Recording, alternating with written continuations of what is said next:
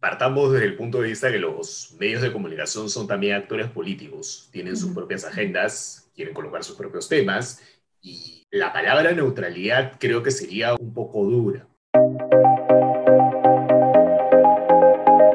En Vivo PUC, un podcast donde conversamos con nuestros especialistas sobre distintos temas de coyuntura.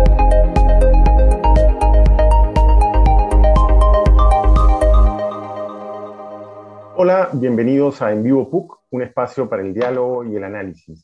Los saluda Gabriel Aller y estaré a cargo de hacer algunas preguntas y retransmitirlas de nuestros seguidores. Hace algunos días hablamos con los historiadores Rosas y Ragas sobre el uso del miedo durante las campañas electorales. Hicimos un recorrido veloz desde antes de inicios de la República hasta nuestros días. Y si algo quedó claro eh, es que las elecciones son momentos de polarización, incertidumbre y temor en nuestro país. Hoy hablaremos de la función de la prensa en esta dinámica cíclica, algo tanática o renovadora, dependiendo de los ojos con los que se vea, con otros dos académicos que han estudiado a la prensa desde miradas distintas a las de las ciencias de la comunicación. Estaremos esta tarde con Mariel García Llorens, candidata a doctorado eh, en, en antropología sociocultural en la Universidad de Davis, California, ha, escrito sobre la actuación de los medios en la contienda electoral y José Alejandro Godoy, magíster en ciencias políticas, autor de El comercio y la política peruana del siglo XXI. Buenas tardes a ambos y muchas gracias por, por acompañarnos. Gracias, Gabriel, por la invitación. gracias, a ustedes por, por, aceptarla. Eh, tomando en cuenta que los medios no son espacios neutrales de debate, sino actores activos en la política. Quisiera empezar por preguntarles si neutralidad es una palabra que se pueda esgrimir en campaña o es solo una vaga ilusión de los manuales de deontología periodística. No sé quién quiere empezar, de repente Mariel o, José Alejandro. Mm, como quieras. Dale, dale, Mariel, por favor. Ya, ok. Este, bueno, tú dijiste neutralidad y yo pensé respeto. Em, y creo que hay un tema con, con, hay unos valores en los que, se, que son valores de hecho liberales, así se les llama desde la prensa, eh, de esos valores de la objetividad, la neutralidad, y son temas, es como se forman a los periodistas también, ¿no? Es como una aspiración hacia eso, eh, sobre todo un compromiso con la verdad. Y, eso es un tema que, pues, en esta época y lo que se ve con, con, por ejemplo, lo que ha pasado en Estados Unidos con las elecciones y con todo el gobierno de Trump y todo el tema de fake news, es un momento, con las redes, es todo otro tema, pero es un momento que, en el que la verdad está en cuestión, ¿no? Que hay como, somos en un momento más como, a veces le dicen de post-verdad, ¿no? En que hay como, este, eh, como un encuentro entre extremos que han solo vivido dentro de sus burbujas mediáticas y esa es la caja desde la que piensan y no pueden, eso es todo, no, hay cómo pensar más allá de eso. Pero por otro lado, también hay un tema de, de, cómo eh, hay un tratamiento diferenciado, ¿no? No, no, no, necesariamente los medios tienen que ser neutrales, porque eso es, eh, es pedir demasiado, hay posición política de los medios, pero hay un tema de, cómo a unos candidatos se los trata siempre desde la sospecha y a otros como mi mejor amigo, con quien me voy a ir a jugar al club este, tenis o, o algo, ¿no? Eh, lo digo por ahí, trato entre que uno es un sospechoso y vamos a no retomar ninguna cosa que la persona dice, sino voy a regresar a mi agenda de lo que yo quiero decirle. Y, y entonces siempre es como una, un interrogatorio y frente a otros que es más seguir lo que el otro piensa, ¿no? Y entonces eso es un poco eh, un sesgo que habría que cuidar en los medios. De acuerdo, José Alejandro, ¿algo que decir sobre el tema? A ver, partamos desde el punto de vista que los medios de comunicación son también actores políticos, tienen sus propias agendas, quieren colocar sus propios temas y la palabra neutralidad creo que sería un poco, un poco dura, ¿no? Porque en efecto, medios como el Washington Post o el New York Times dicen abiertamente por quién piensan que sus lectores deberían inclinarse al momento de votar. ¿Cuál es la diferencia entre lo que ellos hacen y lo que ocurre en casos como, como el peruano? Es que de un lado el tema de la opinión la destinan exclusivamente en las páginas de opinión.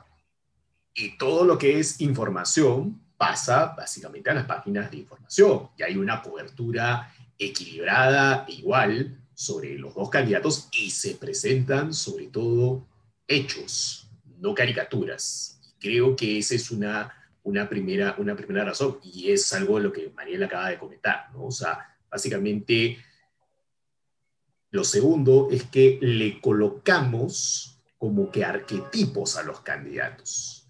Y el gran problema que uno ve en general en las coberturas este, latinoamericanas, y el Perú no es la excepción, es que normalmente lo que construimos son demonios alrededor de los candidatos y esos demonios son los que presentamos en la televisión, en la, en la prensa escrita y obviamente también en las redes sociales. ¿no? Creo que lo que termina ocurriendo al final es que, todo, es que todo esto no es presentado de cara transparente al público. Ese es un añadido adicional en América Latina. En América Latina no tenemos el, la tradición de decir tal diario va a votar por o tal canal tiene la posición A, B o C sino que esto sale o la inferimos a partir de lo que se presenta o a partir de reconstruir con entrevistas cómo se da ese proceso de, construcción de la, de la noticia. Pero no es algo que la mayoría de personas que consumen estos medios de comunicación está necesariamente expuesto o al tanto de cómo es ese proceso de construcción de la noticia o qué roles o qué papeles o qué disputas internas pueden estar adentro de eso. Y, José Alejandro, ¿tú crees que se podría, digamos, ser tan abierto cuando hablamos de, la televisión, por ejemplo? Entiendo que esa figura, de confesar, digamos, por quién vas a, hacer campaña durante la elección en la prensa escrita, eh, casi es tácito, ¿no? Ya sabemos qué medios apoyan a quién. Pero la televisión, que usa, digamos, un, recurso que es de todos, puede, ¿podría hacerlo? ¿Debería hacerlo? Podría hacerlo, no sé si debería hacerlo. O sea, yo, yo, yo en general siento que mientras más transparente eres, creo que más puedes hacerlo, pero siento que además debes de guardar un cierto equilibrio. Es decir, yo creo que por más que tú puedas tener una posición, tú tienes que tener la capacidad de criticar a todos los postulantes y tienes que tener la capacidad de presentar sobre todo hechos y que sobre la base de esa información las personas formen su propia opinión. El problema, creo yo, es que lo que se ha exacerbado en los últimos años son más bien los miedos antes que los hechos y las cámaras de eco antes que la presentación de audiencias más o menos amplias a las cuales no se subestima. De acuerdo. Eh, si, bien es verdad que no existe una concertación entre los medios de comunicación ¿Qué motiva que esta sea la percepción de, algunas audiencias y los políticos que en esta última campaña han llamado con más eh, insistencia que nunca a los medios como comprados o mermeleros en el último de los casos? ¿no? ¿Consideras que los medios tienen alguna agenda compartida voluntariamente, se sientan a una mesa y concertan? Pues no, o sea, digamos, eso solamente, y eso en cuanto a la investigación que, que, hice sobre el Grupo del Comercio, se dio en la campaña del 2011 de modo muy abierto y por confesión propia de los propios, de los propios protagonistas, pero no es que exista una suerte de gran mesa en donde los medios se sientan. Pero sí es cierto que en general, y esto es a nivel global, los medios de comunicación están absolutamente interpelados por sus propias audiencias, ¿no? Eh, cuando eh, Trump hablaba y confrontaba a los grandes medios en los Estados Unidos, no les decía mermeleros, pero les decía palabras muy parecidas a esas. Y del otro, y del otro lado, este, en América Latina, la las acusaciones por parte de diversos políticos frente a los medios de comunicación también ha sido, también ha sido muy dura. Y hay un clima general de desconfianza porque también es cierto que lo que ha ocurrido es que los medios y las redes sociales han ido potenciando el hecho de que básicamente solamente estemos escuchando aquellos discursos que coinciden con nuestra visión de la realidad. Todo aquello que no coincide con nuestra visión de la realidad es inmediatamente descartado más que de repente puede estar presentando información que sea fidedigna. Y otro lado, hay medios de comunicación que sí se han convertido básicamente en propagandistas de una única postura política y por más que puedan estar presentando en algunos momentos hechos verdaderos, también en otros momentos presentan hechos que no necesariamente son así y con eso tiñen de una falta de credibilidad a todos. Entonces, ese fenómeno que es un fenómeno global, también lo estamos viviendo en América Latina y también lo estamos viviendo aquí en el Perú. Mariel, ¿te gustaría comentar algo sobre el tema? Sí, eh, varias cosas, ¿no? Eh, coincido con, con, con, José Alejandro. Te, eh, ¿Te digo José o Alejandro? José Alejandro. José, Alejandro, perdón.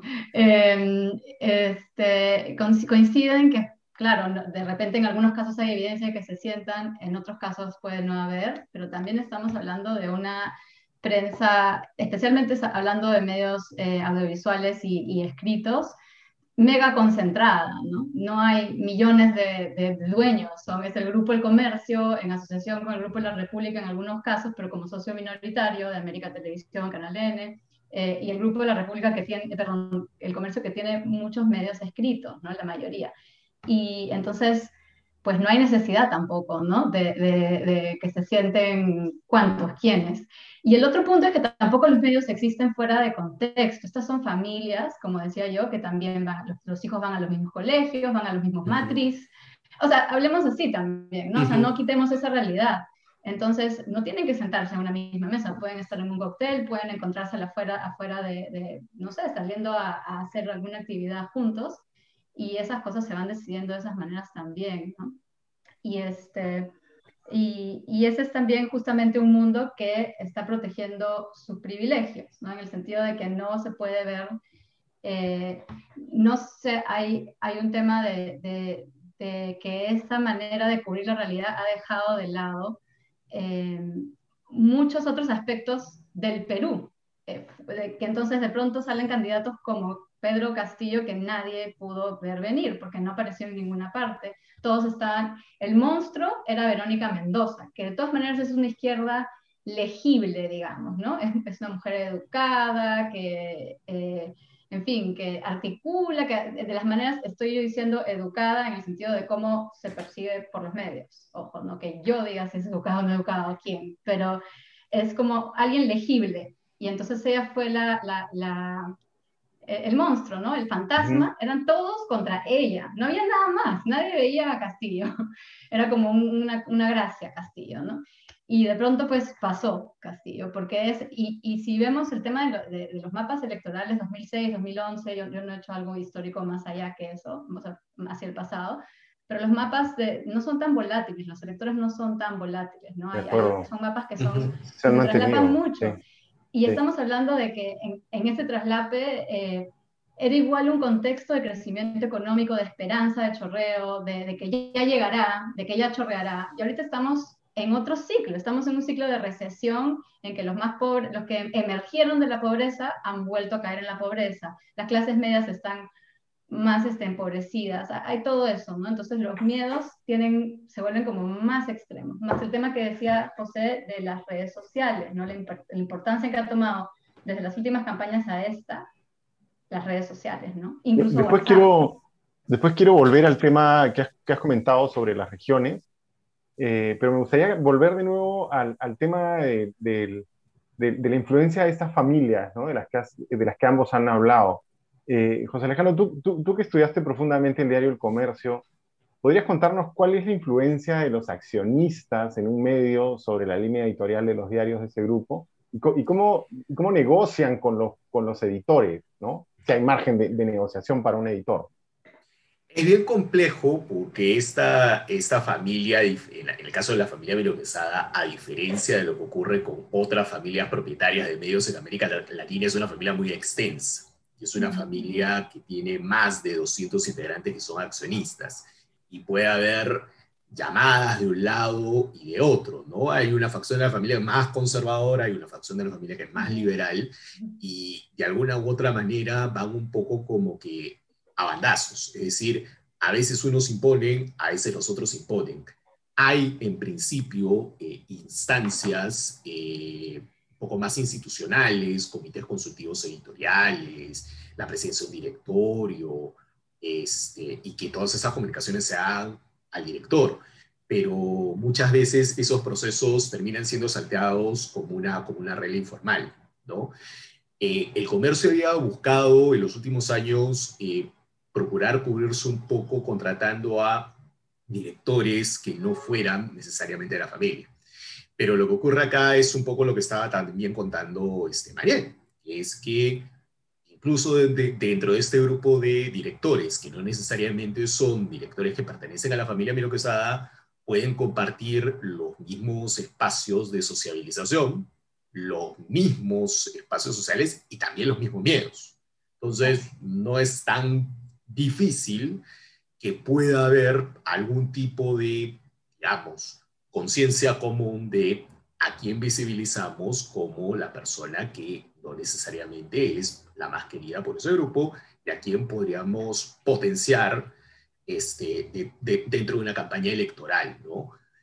El problema, además de eso, es un tema de formas. Para que un mensaje de ese tipo pueda ser mucho más creíble ante el ciudadano, precisamente lo que tú tienes que hacer es lo que correspondería, evidentemente, que es criticar a los dos candidatos. Sobre todo cuando en muchos casos comparten varias de las mismas falencias. Y el problema es que cuando uno revisa portadas y, otro tipo de elementos, no está ocurriendo lamentablemente eso. ¿no? Creo que sí es importante que cuando se hagan críticas a ambos candidatos, que creo que hay evidencia para hacerles críticas a ambos, eh, no se deje ni a uno ni al otro. Y eso sí implicaría un tipo de cobertura más equilibrada que eh, no es lo que precisamente estamos viendo. ¿Y, por qué se insiste en ese modelo así de apanado mediático? ¿Puedo agregar algo ahí? Sí, por favor. Em, eh, lo que mencionó José, por ejemplo, hablando de esta familia, para ponerla como ejemplo, ¿no? Porque pasa también en, otros ámbitos periodísticos, ¿no? Eh, el tema de que la familia puede estar entre esos extremos conservador y liberal, ¿no? Y que no son homogéneos, son un montón y, puede, y hay facciones y hay pelea también, ¿no? Pero es una pelea que ocurre entre conservadores y liberales, ¿no? Eh, miremos cuál es el espectro en Perú, que eso también es diferente que el resto de Latinoamérica en donde, por ejemplo, en Chile ha ganado una comunista y en, la alcaldía, no, no estoy, ya, los términos podré equivocarme en, eso, pero digo, eh, aquí estamos hablando de, una familia que oscila entre ser más conservadora, de repente más este, eh, eh, religiosa y más liberal en lo económico, más progresista de repente en derechos reproductivos, quizás, ¿no? Pero no estamos hablando de un espectro de familia que también tiene gente que es comunista o progresista de izquierda, ¿no? Es, dentro de eso. Y esa es la normalidad a la que nos hemos acostumbrado en el Perú, y esa es la normalidad de la tele y de los eh, medios eh, escritos en, Lima, que, y los periodistas que van ahí, y los comentaristas que van ahí. Entonces, los comentaristas que van, por ejemplo, a mí me encanta leer a Alberto Vergara, me parece el mejor. Eh, de los politólogos ahorita, ¿no? Y es como más irreverente y dice sus cosas y qué sé yo. Y, eh, pero igual definitivamente es alguien que se describe a sí mismo más como un liberal progresista. No es que estemos hablando de alguien de izquierda que es invitado a decir, eres el más, eh, digamos, suponiendo un ejemplo, pero si ponemos a la gente que siempre va y que siempre opina, eh, el espectro es más chiquito, ¿no? Y, este, y entonces, entre los que hacen opinión, los presentadores de noticias, ¿Dónde hay algo diferente. El espectro, decimos que, es, que podríamos hablar de neutralidad, pero está tirado completamente hacia la derecha. Ya, y eso es la normalidad. Entonces, eh, eso también hay que observarlo. Eso es lo que quería agregar. De acuerdo. Eh, ¿qué, qué, particularidades ha impuesto la pandemia durante la campaña electoral? ¿Ustedes creen que, que haya impuesto algo? Ah, digamos, además, el distanciamiento ha sido mucho menos estricto en esta segunda vuelta. ¿Creen que los medios, en especial la televisión, ha, tenido la centralidad que suele tener en las elecciones de los últimos años o hay algo nuevo? ¿Hay algunos otros espacios nuevos que se estén usando con un poco más de insistencia? Yo creo que hay varias cosas nuevas. Yo creo que en primer lugar, eh, la pandemia sí te condiciona el tipo de, de, campaña, por más que este, los dos candidatos traten de hacer elecciones, este, perdón, mítines y concentraciones sin ningún tipo de respeto por el distanciamiento social, ¿no? Pero sí te hacen concentraciones mucho más, mucho más pequeñas de las que probablemente hubieran podido tener en un contexto de no pandemia. Uno. Dos, eh, creo que el clima de la pandemia sí te condiciona un poco el tipo de cobertura y sí exacerba mucho más los miedos. Porque estamos en un contexto de alta incertidumbre. Por más que ya en el Perú comience un proceso de vacunación que vaya mucho más rápido, de todas maneras, no es que el grueso de los peruanos están vacunados. O sea, recién estamos alcanzando los 2 millones de dosis. Entonces, esto probablemente tiene para un año más, más las dosis de refuerzo que puedan comenzar a, llegar en los siguientes años. Entonces, eso sumado a lo que, a lo que Mariel estaba comentando, de una situación de un país en recesión económica, te va a generar mucho más miedos, ¿no? Vas a tener mucho más temor. Y si a eso le sumas el hecho de que no tienes necesariamente, a pesar de que estamos en una cuarentena un poco más flexible que la que tuvimos el año pasado al inicio, eh, los contactos con círculos familiares o amicales que tenías antes, tu variedad de eh, menú de sociabilización de contactos, y acá hay importante mencionar una cifra del Jurado Nacional de Elecciones, que mucha de la gente, para poder informarse sobre política, no es que acude necesariamente a los medios. La conversación familiar, ese chat de WhatsApp, son otras cosas las que también están intermediando ahí. Y muchas de esas intermediaciones han quedado o acotadas o restringidas, y eso potencia mucho más de que las personas potencien sus miedos y potencien sus cámaras de eco. Y eso creo que cambia un poco, un poco la situación. Y el hecho de que eh, la televisión tenga, hay, por supuesto, claras y notorias excepciones. Creo que hay canales que, lo, que, están haciendo bien, que están teniendo buena cobertura en general, pero hay otros que sí han tomado una, una posición muy clara y muy nítida. Y creo que además la gente se da cuenta. Una encuesta del IEP muy reciente de este, de este fin de semana que da constatación de que por lo menos el 46% nota parcialidad y dentro de la parcialidad, la mayoría está notando parcialidad de la candidata Fujimori. Entonces, creo que también esto abona y esto alimenta que de repente la televisión ya no es un eje central, sino que la gente va a ir buscando y armando su propio menú. Algo que ya ocurría desde hace años, pero creo que la pandemia y creo que las condiciones de la oferta informativa hacen que las personas vayan un poco más allá de simplemente leer el periódico, eh, prender la radio o escucharla o, o, ver la televisión. De acuerdo. Mariel, por favor. Ahí yo quisiera agregar que muy poca gente ve programas completos hace mucho tiempo. Muy poca gente lee periódicos. Mirarán portadas, es un efecto portada sobre todo. Eh, y mucho se va por, ah, lo vi en, este, Facebook, salió esto, ya, Facebook ya es de, abuelos, ¿no? O sea, es, este, es Twitter o Instagram realmente y WhatsApp, ¿no? Esos son los medios por donde se Y más si estamos hablando de gente joven, ¿no? Que son los nuevos votantes, los votantes pandémicos. Eh, es por ahí, ¿no? Memes, uy, disculpen. Los memes, este, las alarmas para ir a recoger a los niños, pero no me tocó hoy día.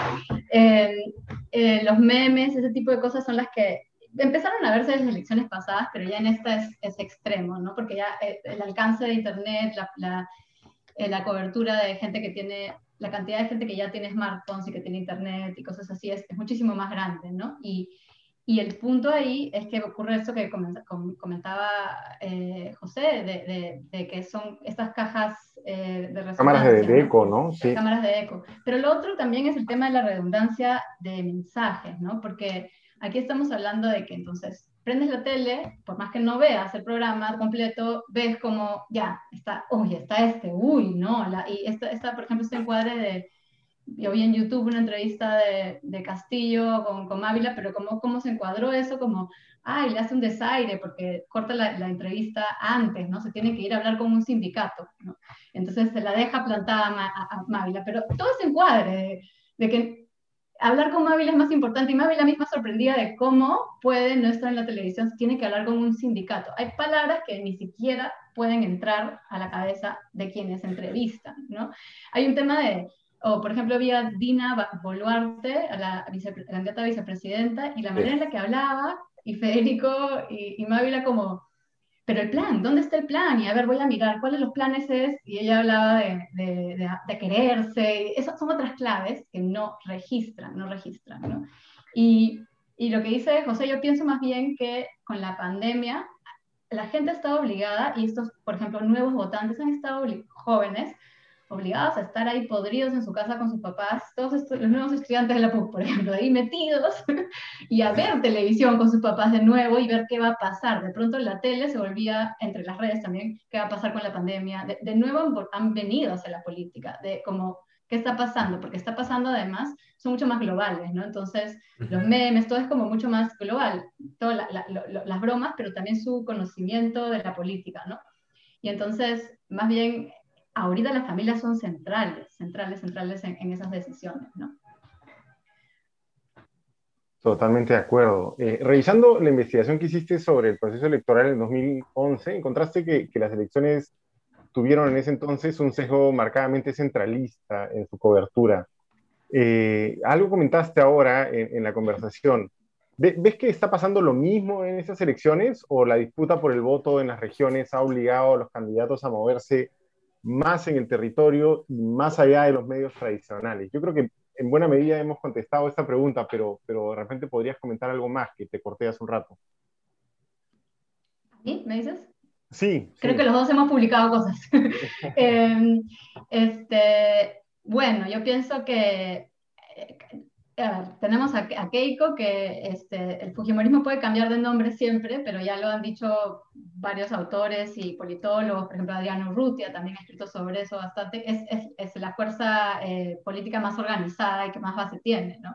Cambie de nombre o no, siempre se reorganiza, y por supuesto, y también lo decía Carlos Iván de Gregory, eh, eh, y los fujimoristas saben cómo jugar el juego mediático, ¿no? Por ejemplo, la última telenovela del, de la del abrazo, o sea, de la reconciliación de los hermanos en el penal, afuera del penal, es, es una telenovela, ¿no? Para un público acostumbrado a ver telenovelas, es, me refiero a Keiko y a Kenji, ¿no? Este, ya, se perdonaron, ¿no? Y entonces afuera son perseguidos políticos, ¿no? Entonces, todas esas claves van jugando también, ¿no? Pero, eh, y Castillo, por ser rondero, por, por, por, por bueno, sus organizaciones de base, por su tema sindical, se mueven por otros lados, ¿no? Y hacen sus mítines y tienen otras bases. Y eso es lo interesante de estos dos candidatos que han pasado a la segunda vuelta, mientras los medios se peleaban y peleaban contra otros, ¿no? Y atacaban a uno y hacían lo otro. Estos dos, que era como Keiko de ninguna manera, por un lado, ¿no? Para mucha gente que ahora otra por Keiko, en primera vuelta era de ninguna manera. Eh, y, este, y Castillo, ¿no? Que nadie se lo imaginaba que no estaba en ningún sitio y Saraito Leo lo dice también, ¿no? Como, ¿qué, qué mirada del Perú, qué, qué, tanto podemos informarnos del Perú mirando los medios de comunicación? Y ella incluso hace un mea culpa como, como politóloga, ¿no? Que tampoco han estado los politólogos informados de esto, ¿no? Que no han podido responder eh, como ni traer esto antes de que pasara. Además no es un efecto, no es un evento nuevo, ¿no? Pasó en las elecciones recientes con el PEPAP también, ¿no? O sea, Alejandro, realmente tú quieres decir algo sobre el tema también. Sí, y, un poco eh, en la línea de lo que María comentaba hace un rato, ¿no? Eh, yo creo que es cierto, hay canales alternativos de, medios en redes sociales y de hecho Castillo utilizaba algunos vinculados a radios de provincia y eso me, repitió mucho la experiencia de Fujimori en 1990, que se levantaba a las 5 de la mañana y que este, se iba a radios, sobre todo evangélicas, este, a la hora en, en la cual trabajador rural va este, precisamente a iniciar su jornada, ¿no? Y se va con la radio, ¿no? Entonces, Castillo ha hecho exactamente el mismo, el mismo tipo de estrategia en términos mediáticos.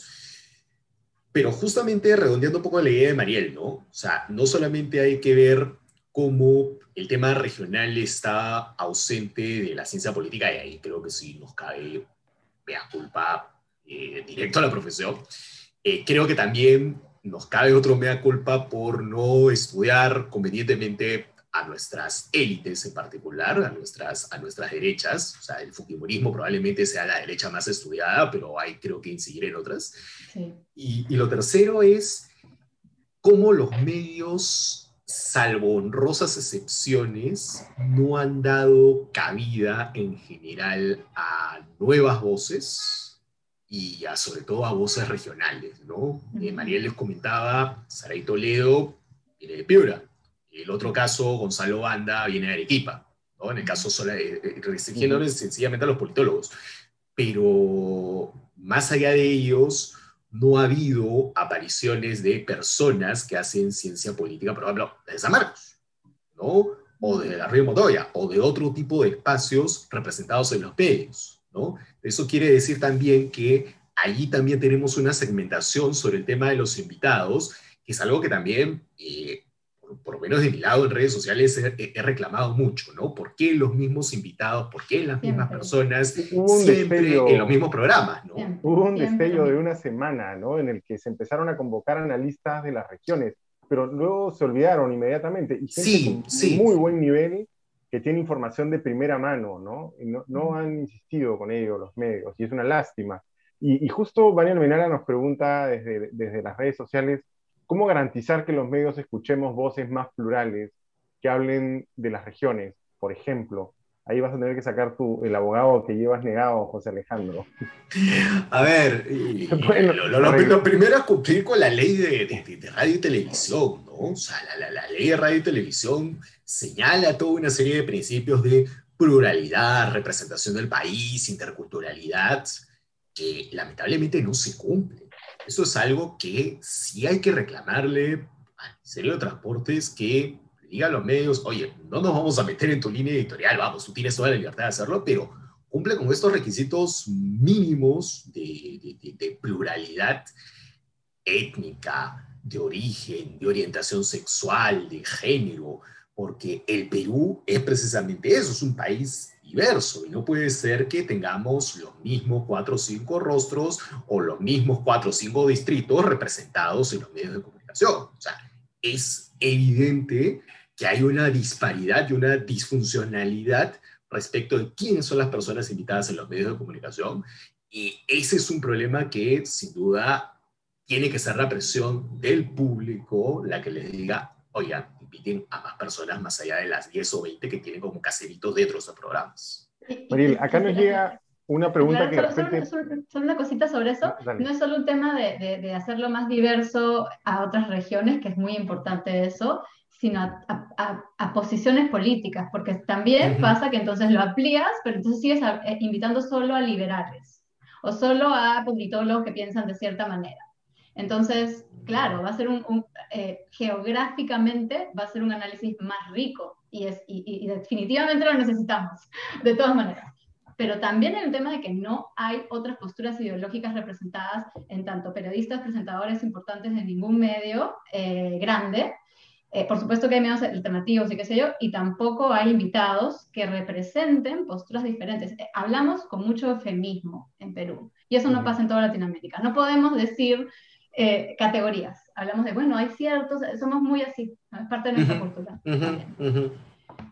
Totalmente de acuerdo, totalmente de acuerdo. Eh, acá nos pregunta Luna García Figueroa, ¿por qué hay espacios que tratan de boicotear el programa de vacunación propagando fake news sobre eh, las vacunas, provocando que la gente no se vacune y muera, y no pasa nada?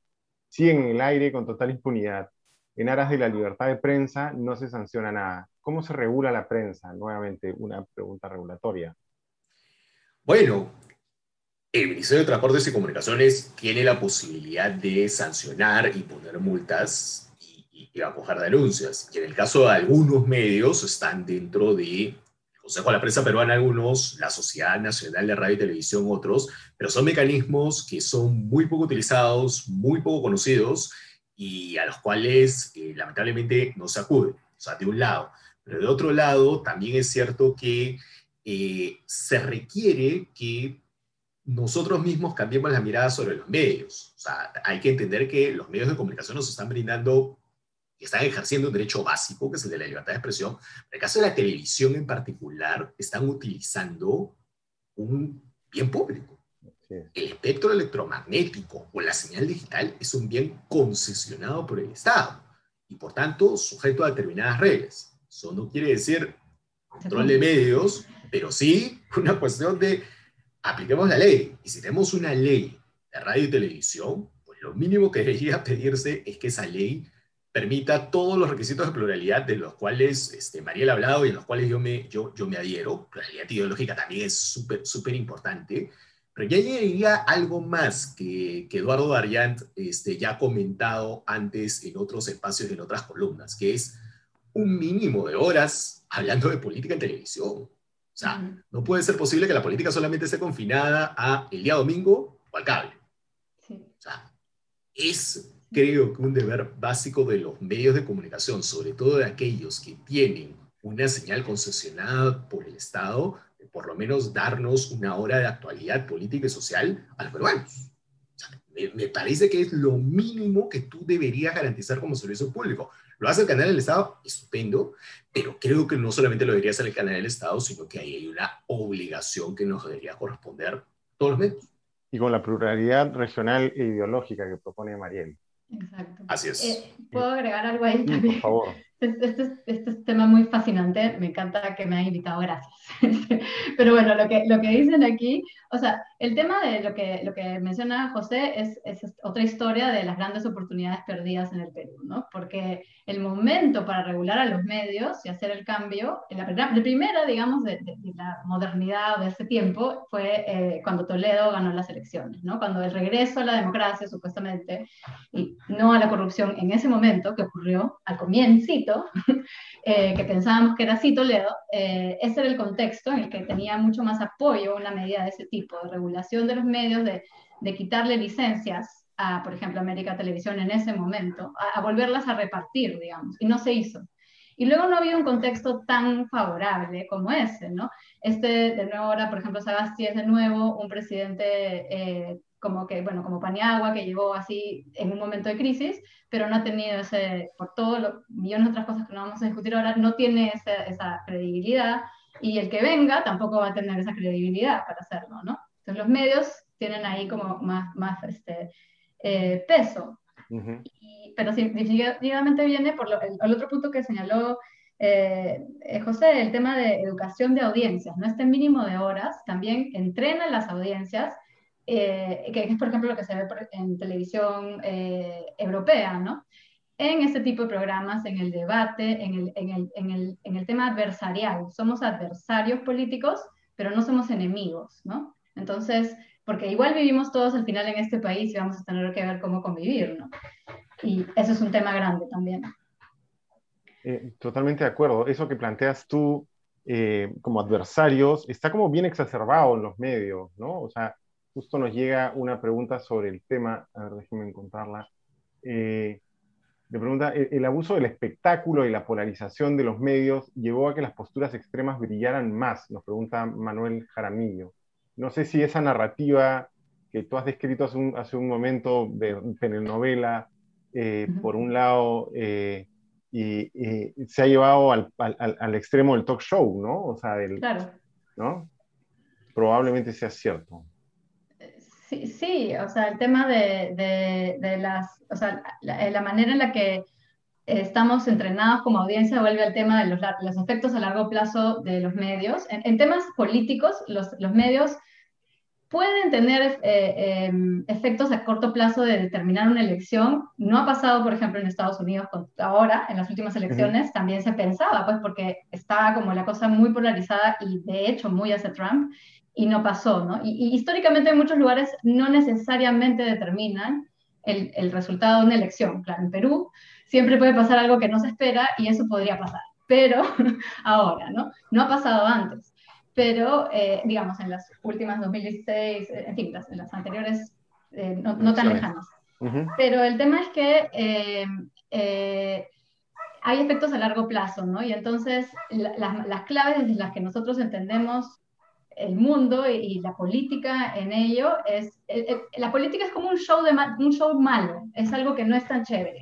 Y la gente no lo ve en momentos normales y es como siempre, ah, la corrupción, los políticos, no hay, no hay justamente espacios como los que señala José, de, de conversación, ¿no? en la que entonces esos miedos se puedan bajar, porque la gente habla y conversa, ¿no? No estás atacándote y viendo cómo matar al otro, digamos, ¿no? O ver cómo humanizar a uno, porque necesita humanizarse para que, eh, digamos, dijeras que vas a votar por un candidato que de repente no votarías normalmente y luego animalizar al otro, ¿no? Y eso es también muy la lógica del, del, espectáculo, de los buenos y los malos, de la, esta como moral que reemplaza, moralina, digamos, que reemplaza la, un debate político, ¿no? Un debate ideológico. Bueno, eh, estamos llegando al final de, la conversación. Me gustaría, la verdad, el tema es apasionante, como mencionas. Podríamos hablar un rato más.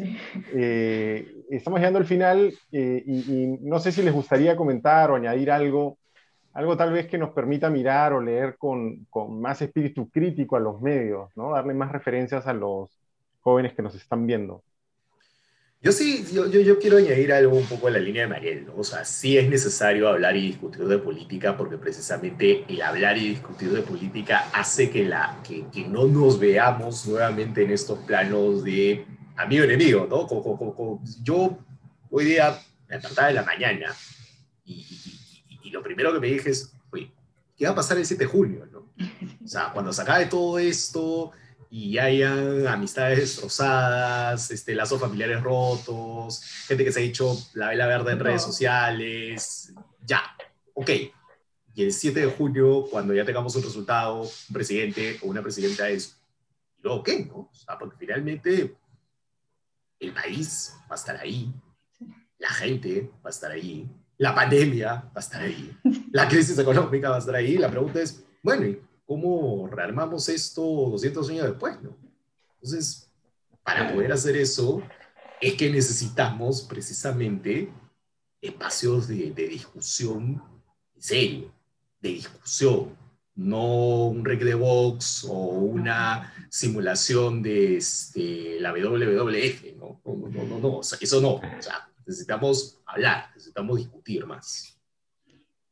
Sí, eso, ¿no? Como, porque solo como sumaría lo que dice José, es eso, es como, y eh, escuchando, trayendo un poco lo que he visto aquí, digamos, de como el día siguiente de las elecciones, bueno, fue una alegría, la verdad, que saliera Biden y no, dentro de todo lo que puede tener, ya tampoco no es este, ningún santo, pero eh, había un, eh, el tema, el punto con la polarización a este nivel al que está llegando el país, y lo puedo decir desde aquí también, es que no se vuelve solo una violencia eh, discursiva, ¿no? Mm. Eso se traduce y es muy evidente y es muy claro en Estados Unidos en, este, en violencia física, en violencia de muerte y este, en ataques raciales, en ataques de clase, en cosas así.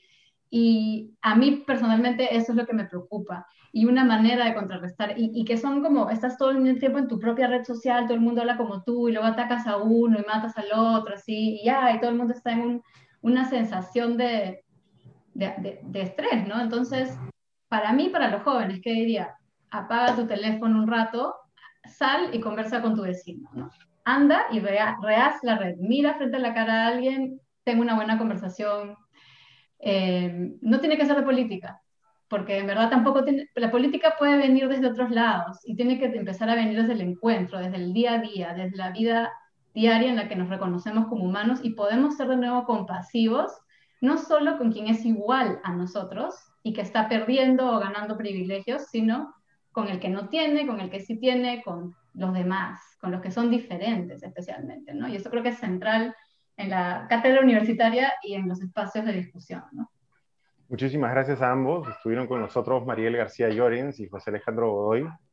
Eh, muchísimas gracias por tomarse el, tiempo de conversar, aunque distanciados, mirándonos el rostro un rato y dialogando. Eh, y, esperemos que hayan disfrutado eh, nuestra audiencia de, esta conversación. No, corten aún porque esta semana contamos con el comentario internacional de Oscar Vidarte y siguiendo con el tema nos hablará sobre la contribución y los problemas que afronta la prensa mundial en tiempos de pandemia.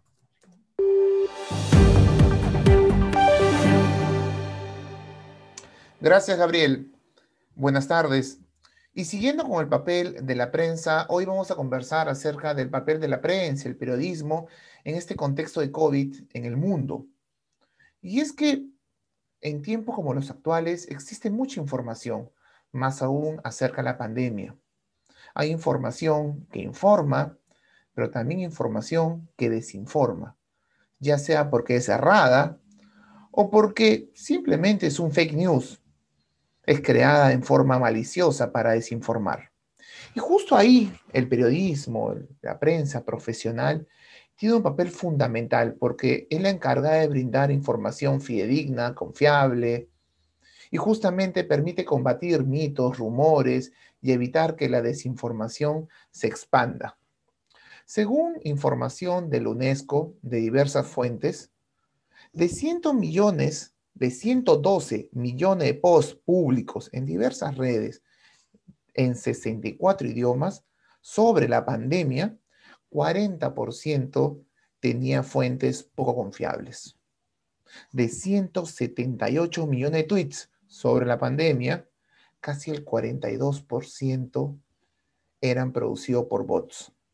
Se identificaron casi 200, 200 sitios web tanto en Europa como en América del Norte, que publicaban o se encargaban de publicar información falsa sobre la pandemia. Pero la prensa, nuevamente profesional, no es solamente una alternativa para hacer frente a la desinformación, también ayuda a salvar vidas. La prensa, el periodismo, permite que la gente acceda a información para protegerse del virus. La prensa orienta a la gente qué hacer en estas circunstancias tan complejas. La prensa también ayuda a los gobiernos a que los gobiernos puedan implementar, garantiza que implementen políticas públicas basadas en evidencia, con transparencia y además también constituyen una herramienta para las personas para después rendir cuentas a sus autoridades. Este último punto, por ejemplo, en el Perú resulta fundamental hace varios años. Solamente dos datos para que ustedes vean cómo la prensa ha ido adquiriendo cada vez más importancia en estos contextos. En los inicios de la pandemia, tanto el New York Times como el Washington Post, importantes periódicos estadounidenses, prácticamente el acceso de personas a su página web creció un 50%. En el caso de The Guardian, el, periódico británico, de febrero del 2020 a marzo del 2020, los visitantes a su página web pasaron de 191 millones a 366 millones. Un poco para reafirmar la importancia que tienen los medios, el periodismo para la población. Y es que, y por eso, muchos medios en el mundo han eliminado, por ejemplo, el pago tratándose de noticias sobre la pandemia. Y muchos países también han incluido al periodismo dentro de lo que son actividades esenciales, no solamente por lo que implican para la población, a lo que ya hemos señalado, sino también porque ellos mismos, el periodismo, en estas circunstancias, ponen en riesgo su propia seguridad. Pero no todo es color de rosa también hay elementos positivos que atentan contra el desarrollo del periodismo en estos contextos. Por ejemplo, existen problemas para acceder a información cuando existe mucho secretismo. Lo hemos visto en varios países.